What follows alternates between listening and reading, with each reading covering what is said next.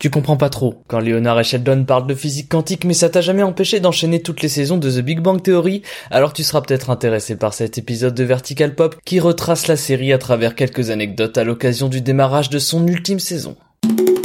Vertical Pop.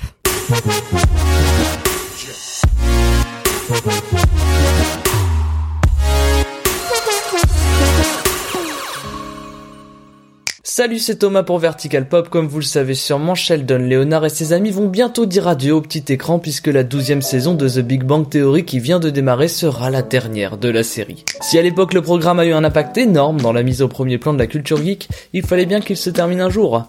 Mais avant de dire adieu aux voisins de palier de Penny, je vous propose de redécouvrir la série à travers une fournée d'anecdotes plus croustillantes les unes que les autres.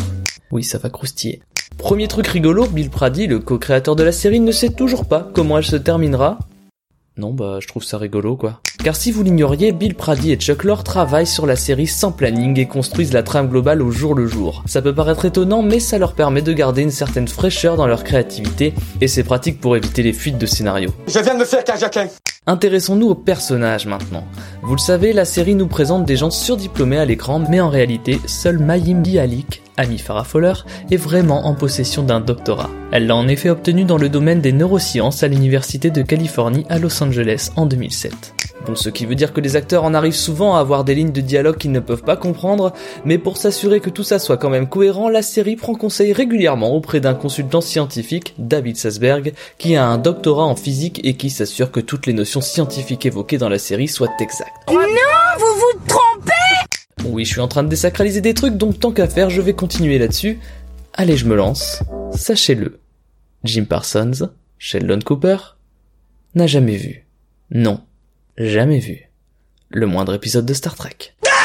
Voilà, c'est dit.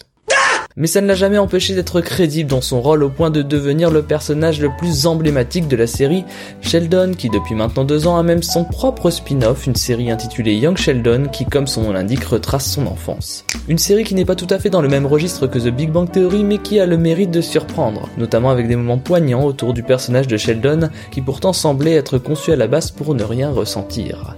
Pourtant, Sheldon passe par bien des états dans The Big Bang Theory, et s'ils ne sont pas forcément facilement perceptibles dans son attitude, les concepteurs de la série ont trouvé une astuce pour symboliser les émotions traversées par le personnage. En effet, tout au long de la série, ils utilisent les t-shirts de Sheldon pour nous faire comprendre dans quel état d'esprit il se trouve. S'il porte régulièrement des t-shirts portant le symbole du héros de comics Green Lantern, les couleurs de ces t-shirts changent tout le temps, chacune d'elles ayant une signification. Le rouge pour la colère, orange pour la cupidité, jaune pour l'angoisse, vert pour le courage, bleu pour l'espoir, indigo pour la compassion et violet pour l'amour.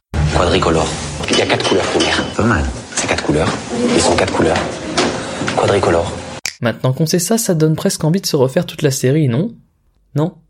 Au-delà de porter des t-shirts Green Lantern, Sheldon arbore aussi souvent le logo de Flash, et figurez-vous que Cisco Ramon, le personnage de la série Netflix The Flash, porte lui de son côté régulièrement des t-shirts Big Bang Theory ou Bazinga, un des mots fétiches de Sheldon.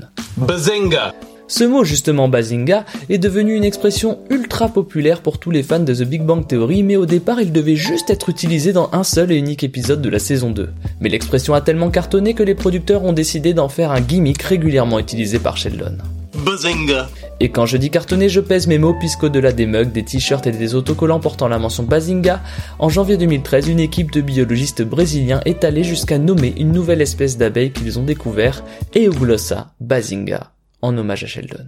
Bazinga. Pour en revenir au symbolique, les noms de Sheldon et Leonard ont été donnés en hommage au célèbre producteur de télévision Sheldon Leonard, mort en 1997, qui était derrière deux émissions cultes des années 60 à la télé américaine, le Dick Van Dyke Show et le Andy Griffith Show.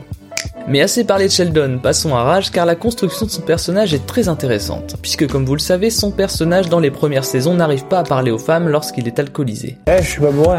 Eh bien cette idée, qui paraît totalement folle, a pourtant été inspirée par un ami de Bill Prady, qui n'arrivait vraiment pas à parler aux femmes quand il était sobre. Je suis pas bourré. Maintenant qu'on a fait la transition avec la série et la vraie vie, sachez que je me suis moi-même rendu sur les lieux de tournage de la série. Oui, je parle euh, un peu de moi des fois. Et j'ai été surpris par deux choses. La première, c'est que je n'ai pas pu voir la chambre de Penny et quand j'ai demandé pourquoi, on m'a expliqué qu'elle était construite sur demande selon les besoins de la production et qu'à chaque fois qu'on avait fini de tourner dans ce décor, celui-ci était intégralement démonté. Ça casse un mythe, hein. Deuxième chose qui m'a étonné, comme vous le savez, il y a énormément de scènes de discussion entre les personnages sur les deux étages qui séparent l'entrée de l'immeuble des appartements de Penny, Léonard et Sheldon. Eh bien en réalité il n'y a qu'un seul étage de réel. Mais pour qu'à l'écran le spectateur s'imagine qu'il y en ait deux, la production change les numéros d'appartements et quelques détails entre chaque prise. Des fois la réalité dépasse la fiction. Cette transition est toute pourrie, mais c'est ma transition, voilà.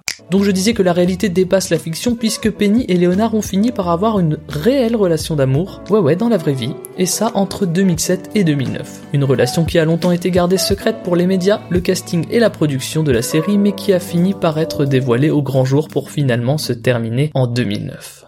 Je vais maintenant finir par une info What the fuck? Puisque sachez-le, il existe une version biélorusse de The Big Bang Theory intitulée The Theorist. Elle n'a duré que quelques épisodes et vous pouvez voir certains extraits sur YouTube. Bon, sans vous spoiler, on va pas se mentir, c'est pas fou. C'est fini pour cet épisode de Vertical Pop, n'hésitez pas à nous suivre sur les réseaux sociaux, Facebook, Twitter, voilà, vous connaissez. Et puis nous, on se retrouve la semaine prochaine pour un nouveau shot de petites histoires sur la pop culture. Pop.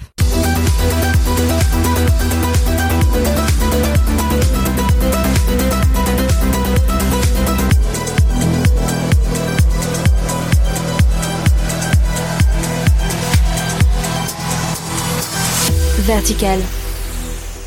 Bazinga